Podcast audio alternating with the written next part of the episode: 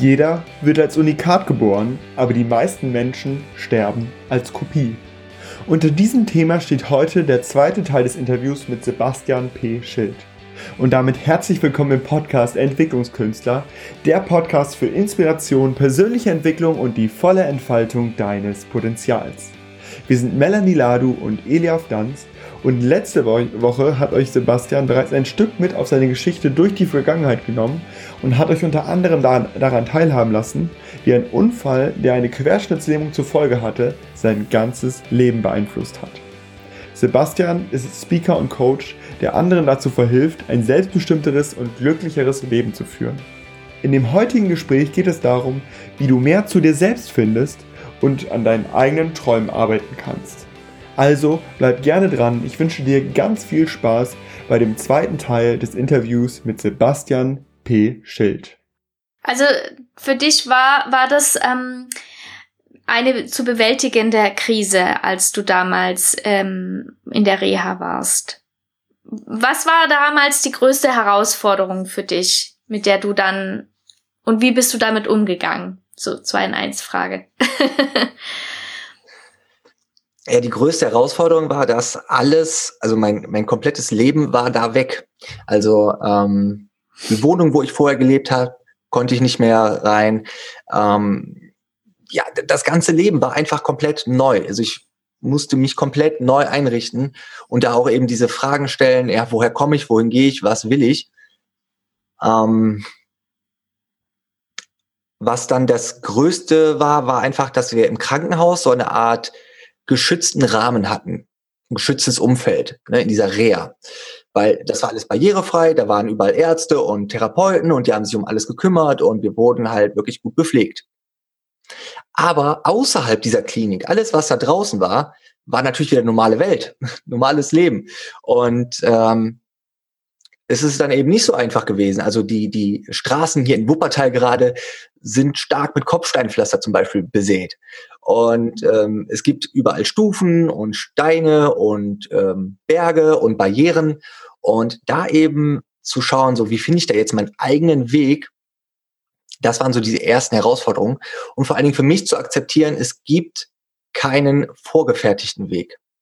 Wenn ich irgendwo hin will, dann weiß ich, wo bin ich, da will ich hin, ich suche meinen Weg. Ja, und sobald ich mich da hinsetze und mir überlege, so, ach ja, ich will dahin und ich muss diesen Weg gehen, bringe ich mich selbst wieder in Stress, weil ich kann diesen Weg ja nicht gehen, sondern ich muss meinen eigenen Weg finden. Und das war diese, diese Herausforderung, das auch so zu, diese auch anzunehmen, zu sagen, so, okay, dann finde ich eben neue Wege.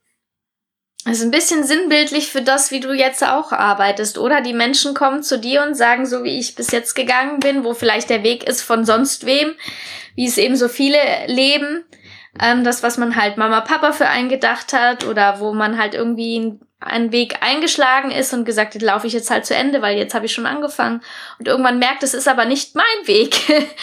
und äh, die kommen jetzt vielleicht zu dir und sagen, du, du hast das schon getestet, du weißt, wie das geht, deinen eigenen Weg zu finden in ähm, Chaos von Stolperstein.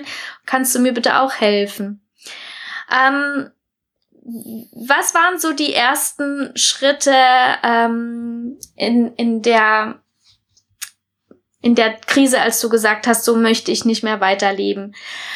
Ähm, als du eben schon ein paar Jahre damit gelebt hast mit ähm, mit deiner Gehbehinderung, wie bist du dann da damit umgegangen? Ähm, oder was hast du ändern müssen, damit du dich besser gefühlt hast?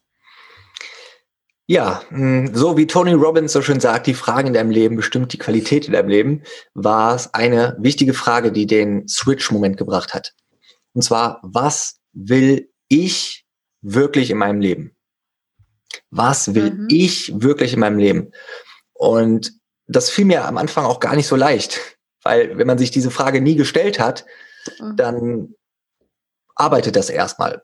Und für mich war da erstmal dieser erste Punkt so, dass wirklich mit dieser Hypnose.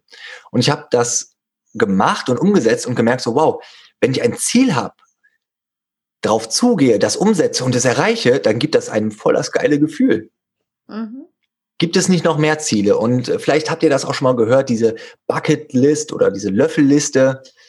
ist eben eine Liste mit Dingen, die man erleben möchte, bevor man den Löffel abgibt. Mhm. Ich habe da so einen schönen Film zu. Und ich wusste das damals noch gar nicht, aber ich habe trotzdem so unbewusst eben diese Liste angefangen. Oh, ich möchte Hypnose lernen. Ach, da gibt's auch NLP. Oh, das möchte ich auch lernen. Ach, äh, dann gibt es das und das und das und das. Und habe dann eben angefangen, diese Liste aufzuschreiben. Und ähm, sie wurde immer länger. Und es war dann halt so, dass ich mehr Dinge hatte, als ich abhaken konnte auf einmal. Und bin dann in so einen positiven Flow reingekommen. Aber der wichtigste Knackpunkt war wirklich diese Frage sich zu stellen, was will ich wirklich? Und nicht dann einfach mal, ach, was will ich wirklich? Ach, mir fällt gerade nichts ein. Sondern diese abends mal mit ins Bett zu nehmen, unbewusst arbeiten zu lassen, so nachts im Unterbewusstsein. Ähm, und das über Tage und Wochen hinweg, um einfach so diese Möglichkeiten aufzumachen. Was gibt es denn alles überhaupt im Leben, was man Tolles machen kann? Was mhm. will ich denn wirklich? Und jetzt auch nicht abhängig von, von Gesellschaft äh, oder von Familie, Freunden, sondern was will ich wirklich? Was machst du mit Leuten, die sagen, das ist, fällt mir schwer, mich da frei zu machen von den Vorstellungen? Also angenommen, äh, jemand sagt, ich will, keine Ahnung, Supermodel werden oder so. Und ähm, die wissen genau, wenn sie damit in der Familie mal an Mittagstisch sitzen, dann verdrehen die nur die Augen und sagen, hör mal, äh, du trägst Größe 40, wie stellst du dir das vor? wie, wie gibst du den Menschen dann die Unterstützung zu sagen, wenn es dein Weg ist, dann gehen? Ähm, wo können die, wie, wie macht man sich frei von diesem einschränkenden Umfeld? Okay, ähm, auch da nochmal einen Schritt zurück. Für diese Frage, da hilft es wieder, sich Fragen zu stellen, um auf die Antwort von dieser Frage zu kommen. Ich gebe mhm. meinen Teilnehmern gerne dann eben diese paar Fragen mit. Und zwar, mal angenommen, du hättest keine Angst. Geld spielt keine Rolle. Und alles, was du anpackst, gelingt dir. Was würdest du tun? Und das darf man dann ruhig auch mal zum Beispiel mit dem besten Freund oder mit der besten Freundin bei einem Glas alkoholfreiem Rotwein abends äh, diskutieren. Also, dass, dass man auch da wieder dieses Bewusstsein aufmacht. Also, mal angenommen, ich hätte keine Angst. Geld spielt keine Rolle. Und alles, was ich anpacke, gelingt mir. Was würdest du dann tun? Und ja, dann kommen da schon mal so ein paar Dinge. Weil wenn wir schon anfangen mit so, ach ja, dafür brauche ich erstmal eine Ausbildung, dafür habe ich nicht die richtige Figur, dafür habe ich nicht das richtige Wissen, dann machen wir uns ja schon wieder klein, ohne dass wir überhaupt die Möglichkeit in Betracht ziehen, was es alles sonst noch gibt. Und deswegen da mache ich gerne erstmal die Tür auf und sammeln wir erstmal so ein bisschen so Aladdin-mäßig, Wunderlampe-mäßig. Mal angenommen, alles wäre möglich, was würdest du tun? Cool. Das hört sich nach einem Plan an. Ähm, ja, weil ich glaube, wenn man sich die Öf äh, ähm, Möglichkeiten einfach offen lässt, und es gibt definitiv auch Supermodels mit Größe 40 und Gott sei Dank gibt es die und immer mehr, ähm, das, das ist, glaube ich, ähm, ein guter Punkt, da einfach sich die Möglichkeiten offen zu lassen. Aber was ist, wenn der innere Kritiker auftaucht? Es ist ja oft so, in, wenn man gerade neu ist in dem äh, Bereich, äh, du hast so ein schönes Motto. Think bigger, do bigger. Was hast du, wie hast du das in deinem, ähm, also du hast auch ein Motto in Ja, also der Claim, also dieses Lebensmotto, flieg, wenn du nicht mehr laufen kannst. Ah, okay. was steckt da dahinter? Ähm, ja, was dahinter steckt, ist einfach, dass ich glaube, dass eine Behinderung nicht etwas ist, was irgendwie vom Außen oder so kommt, sondern eine Behinderung ist etwas, wenn etwas nicht so läuft wie üblich im Vorfeld angenommen. Also wenn etwas nicht erwartungsgemäß stattfindet.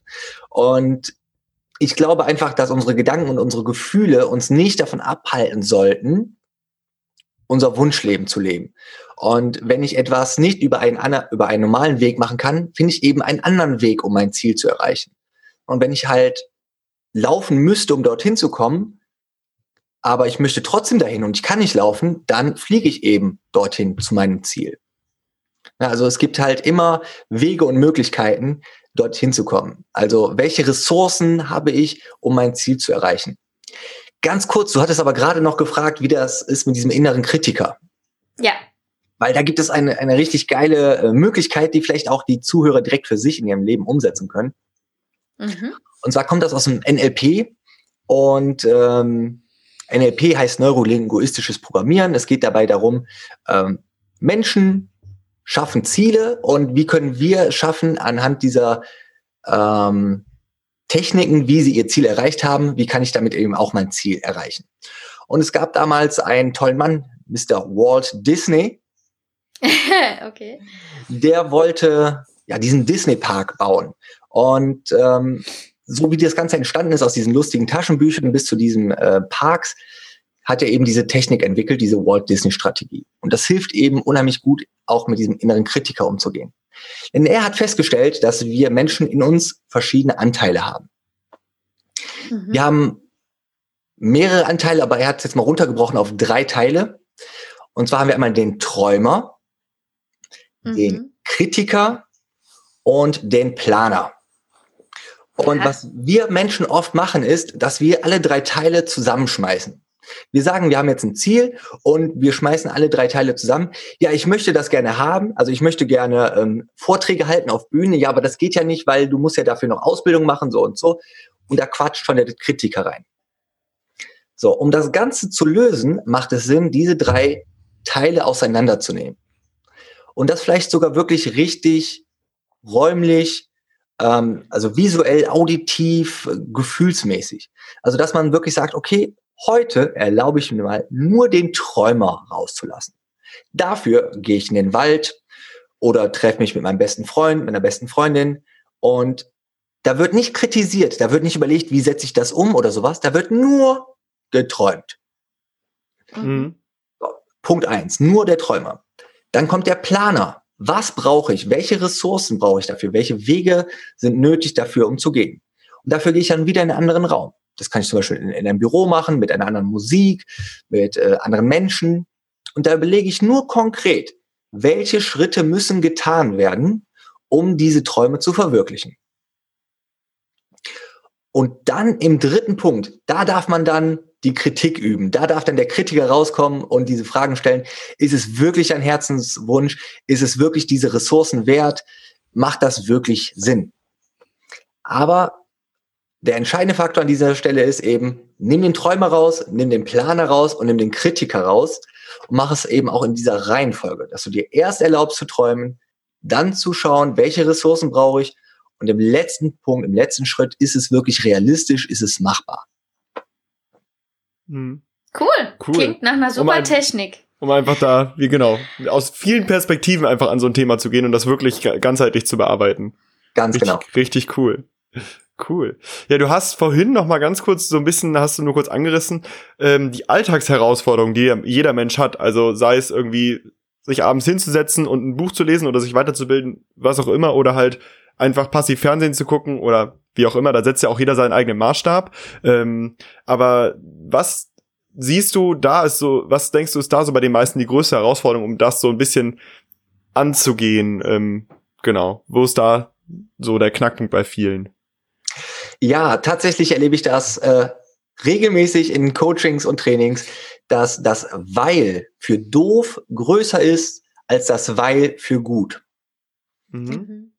Äh, also, um das so konkret zu machen, ist, äh, es fällt einem leichter, sich aufs Sofa zu setzen, als zum Sport zu gehen. Und weil es leichter ist, verfallen wir oft eben in diese alten, doofen Muster. Und die innere Stimme kommt dann und sagt, ja, aber ich habe doch heute schon so viel gearbeitet und ich habe es mir jetzt verdient. Erlaubt dir auch mal was Gutes. Und dann wird eben diese innere Stimme größer als ja, äh, der Wunsch nach dem Schönen.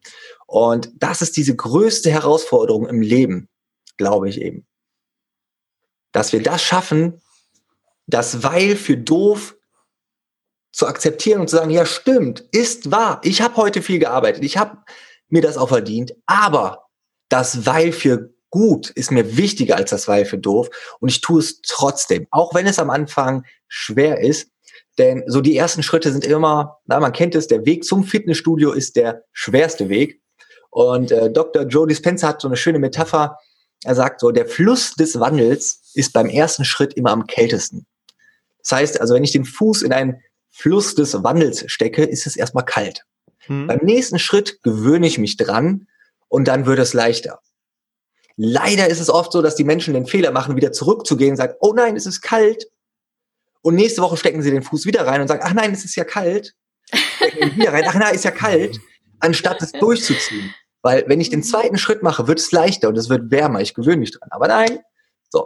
Und das ist, glaube ich, die größte Herausforderung, das eigene Unterbewusstsein zu überlisten, zu sagen, es ist mir wichtiger. Ja, genau. Mhm. Ja. Arbeitest, arbeitest du teilweise auch so mit so Perspektiven? Weil wie ich das, ich mache das zum Beispiel, gehe solche Themen so an, dass ich mir so vorstelle, okay, einfaches Beispiel Sport oder aufs Sofa setzen, dass man halt sagt, okay, kurzfristig ist der Schmerz natürlich größer, wenn ich zum Sport gehe oder sonst irgendwie eine Anstrengung vollbringe, aber langfristig, wenn ich sage, ich will irgendwie, habe ein Ziel, will ein sportliches Ziel erreichen, Business-Ziel, wo auch immer, das, also ich, mir hilft das immer so viel, wenn ich so die Perspektive quasi auf das große Ziel setze und merke, okay, mein Alltag, meine Routinen, so, die Macht der kleinen Schritte, die bringen mich ja wirklich ans Ziel. Und das ist ja viel mehr, als wenn ich jetzt sage, okay, ich mache jetzt irgendwie einen Tag nur Sport oder nur Business oder sonst, aber dafür nur zweimal im Monat, das bringt mich ja viel weniger weiter, als wenn ich sage, okay, ich mache halt jeden Tag irgendwie ein bisschen oder integriere das zumindest clever in meinen Alltag, um da, ja, und da hilft mir persönlich immer so, ja, ganz stark einfach so die best, pers richtige Perspektive einzugehen, äh, einzunehmen im Alltag, um zu gucken, okay, ich mache jetzt das und das, ich investiere mich da bewusst rein, was ist der Benefit, den ich daraus haben will, warum tue ich das? Und da so ranzugehen. Genau. Arbeitest du da auch so mit deinen Leuten noch? Ja, sehr geil. Ja, gerade in der Trainerausbildung bringen wir den Trainern das bei, wie sie eben mit diesem Perspektivwechsel bei Kindern relativ einfach gute Ergebnisse erzielen. Denn ähm, da wieder drei Fragen. Es ist ganz einfach so, wie willst du dich in deinem Leben fühlen? Meistens ja gut, geil, schön, gutes Leben will man haben, ne? Okay, mhm. mal angenommen, du wärst jetzt zum Beispiel beim Sport gewesen. Äh, du hättest diese Übung gemacht. Du hättest ähm, eine gute Klassenarbeit geschrieben. Mal angenommen, also du hättest dein Ziel schon erreicht. Wie würdest du dich dann fühlen?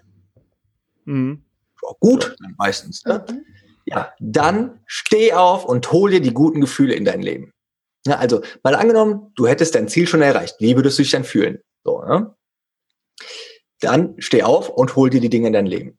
Mhm. Und das ist halt dieser Perspektivwechsel, weil oft sehen wir, haben wir die, den Fokus auf dem Prozess, auf dem Weg und übersehen dabei eben dieses geile Gefühl beim Ergebnis, beim Ziel. Und so kann man sich selbst auch ein bisschen motivieren. Wie würdest du dich fühlen, wenn du vom Sport nach Hause kommst? Oh, geil, okay.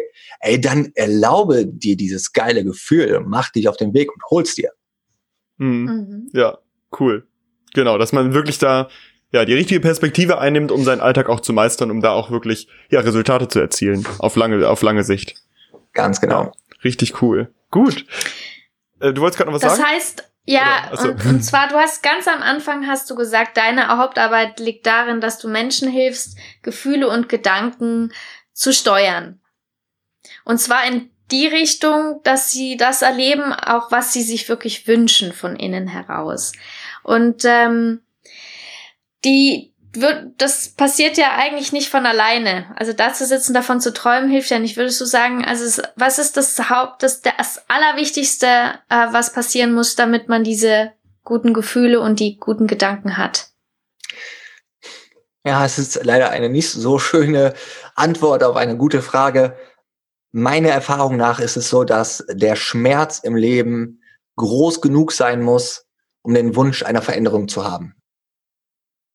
Also oft ist es so, dass wir zwar große Ziele haben, meistens sind die aber eben extrinsisch motiviert und ähm, es ist eben auch meistens nur kurzfristig. Ja, leider ist es so meiner Erfahrung nach, dass wenn der Schmerz erst groß genug ist, fangen wir an, die Entscheidung zu treffen, etwas zu verändern. Hm. Ja. Ist logisch irgendwie, der Mensch ist halt bequem, ne? Ja, also genau, wenn man das so neurobiologisch betrachtet, ist er halt so, ne? Das Gehirn ist faul, möchte Energie sparen, so wenig wie möglich arbeiten und schaut natürlich den kürzesten und einfachsten Weg immer zu gehen. Ob das dann langfristig der sinnvollste Weg ist, ist für das Gehirn, für das Unterbewusstsein jetzt nicht relevant. Das schaut nur, kann ich kurzfristig, wie kann ich kurzfristig mein Überleben sichern? Mhm. Okay. Gut, das heißt, um glücklich zu sein, Entschuldigung, dass ich dich nochmal unterbreche, Eliab, um glücklich zu sein, muss man einfach ähm, die, äh, in die Gänge kommen und was tun. Sonst funktioniert's nicht. Ja, das kann man so zusammenfassen. Alles klar. Genau, aber mit, aber mit der richtigen Perspektive.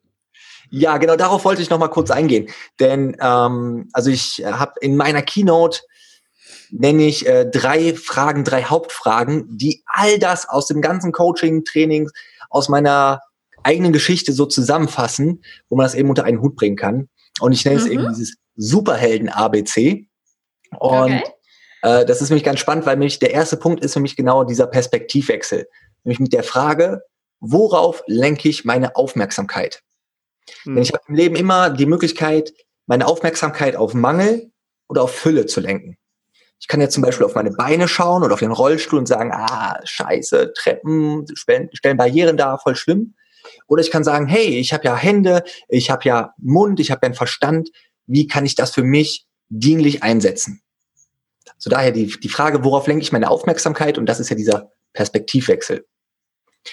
Die zweite Frage ist eben, wie bewerte ich das Ganze? Ich kann jetzt auf meine Beine schauen und sagen, ja, okay, äh, Querschnittlähmung, kann meine Beine nicht bewegen oder ich schaue auf meine Hände. Aber nur weil ich auf meine Hände schaue, verschwindet das Problem mit der Querschnittlähmung ja nicht. Das wäre Verdrängung. Aber wie bewerte ich das? Wenn ich sage, okay, ich schaue auf meine Beine, das ist mir jetzt aber nicht so wichtig wie zum Beispiel ein Ziel. Ich möchte hier bei Gedankentanken auf die Bühne und möchte dort einen Vortrag halten. Das ist mir wichtiger, als dass ich gerade nicht diese Stufen laufen kann. Dann verschiebe ich die Bewertung. Andere Dinge werden mir wichtiger im Leben. Und ich komme dazu, jetzt kommt zum dritten Punkt, ich kann ganz andere Dinge, ganz andere Chancen im Leben ergreifen. Das ist das C im Superhelden ABC. Welche Chancen ergreife ich? Denn, genau, denn wenn, manchmal ist es so, da sitzen wir da und haben Hunger und wir sitzen an einem Fluss und vor uns fließt ähm, das Wasser her und in diesem Fluss ist ein Apfel und wir sagen, so, ich habe so einen Hunger, ich habe so einen Hunger. Aber diesen Apfel nehme ich nicht, das ist ein roter Apfel. Ich mag nur grüne Äpfel. So, ja, und, und lassen diese Chance an uns vorbeifließen. Und das ist eben auch wichtig, dass wir dann zupacken, eigenverantwortlich die Dinge in unserem Leben eben auch umsetzen, die uns dann dahin bringen. Cool. cool. Gefällt mir dein ABC. Sehr gut. Du hast jetzt auch, also wir sind, nähern uns dem Ende dieser Podcast-Folge, aber du hast gerade noch mal ganz kurz, ganz schön eigentlich mit deinem Perspektive, worauf konzentriere ich äh, mich zu dem letzten Thema ähm, übergeleitet quasi oder eine gute Überleitung geschaffen zu dem letzten Thema, was ich ansprechen wollte. Denn ich weiß, was, womit du dich auch viel beschäftigst, ist irgendwie den Leuten zu helfen, ihre Stärken zu finden und auch die zu stärken. Also, dass man sich darauf konzentriert. Ganz einfaches Beispiel bist du ja selber. Also, sag ich mal, man könnte ja von außen jetzt sagen, okay, sitzt im Rollstuhl, hat schon mal ein Defizit gegenüber anderen Menschen, weil er halt bei Treppen zum Beispiel einfach größere Herausforderungen hat, wie auch immer. Und ähm, genau, aber du konzentrierst dich da total auf deine Stärken und das ist ja auch quasi, passt ja super auf das ABC, was du gerade genannt hast. Ähm, wie hilfst du da vielleicht auch anderen Leuten so ein bisschen ihre eigenen Stärken zu finden und zu, zu gucken, okay, das kann ich gut und da kann ich gute Herausforderungen meistern oder da will ich voll reingehen und weiter wachsen? Ja, sehr cool. Äh, da ist halt viel wirklich mit dem Bewusstsein zu arbeiten und viel fragen, viel reflektieren, viel nachschauen. Ähm, meine Aufgabe ist es da einfach mal nachzuhaken und wirklich nachzufragen, ist das wirklich so? Und wir fangen ganz, ganz oben, ganz vorne an mit den Lebensbereichen. Welche Lebensbereiche umgeben dich? Äh, was ist dir, also welche Lebensbereiche sind dir wirklich wichtig? Ne? Also zum Beispiel Beruf, äh, Familie, Hobbys und sowas um dann im nächsten Schritt zu schauen, welche Werte sind dir in diesen Lebensbereichen wichtig. Denn nur weil ich zum Beispiel sage, ja, Familie ist mir wichtig, heißt es ja noch lange nicht, dass ich die Dinge, die mir in diesem Bereich wichtig sind, auch auslebe. Mhm. Und dann eben zu schauen, okay, was ist mir wirklich wichtig in diesem Lebensbereich und wie kann ich das umsetzen? Gerade hier im mal Familienkontext, Familiencoaching, welche Werte sind euch wichtig und wie können wir gemeinsam als Familie schauen, dass jeder seine Werte erleben kann und erfüllt bekommt in der Familie. Um sich da wirklich bewusst hinzusetzen, das zu diskutieren, das auch aufzuschreiben, um zu schauen, so was kann ich konkret unternehmen? Also welche Chancen kann ich ergreifen, um dieses in meinem Leben zu kreieren? Mhm.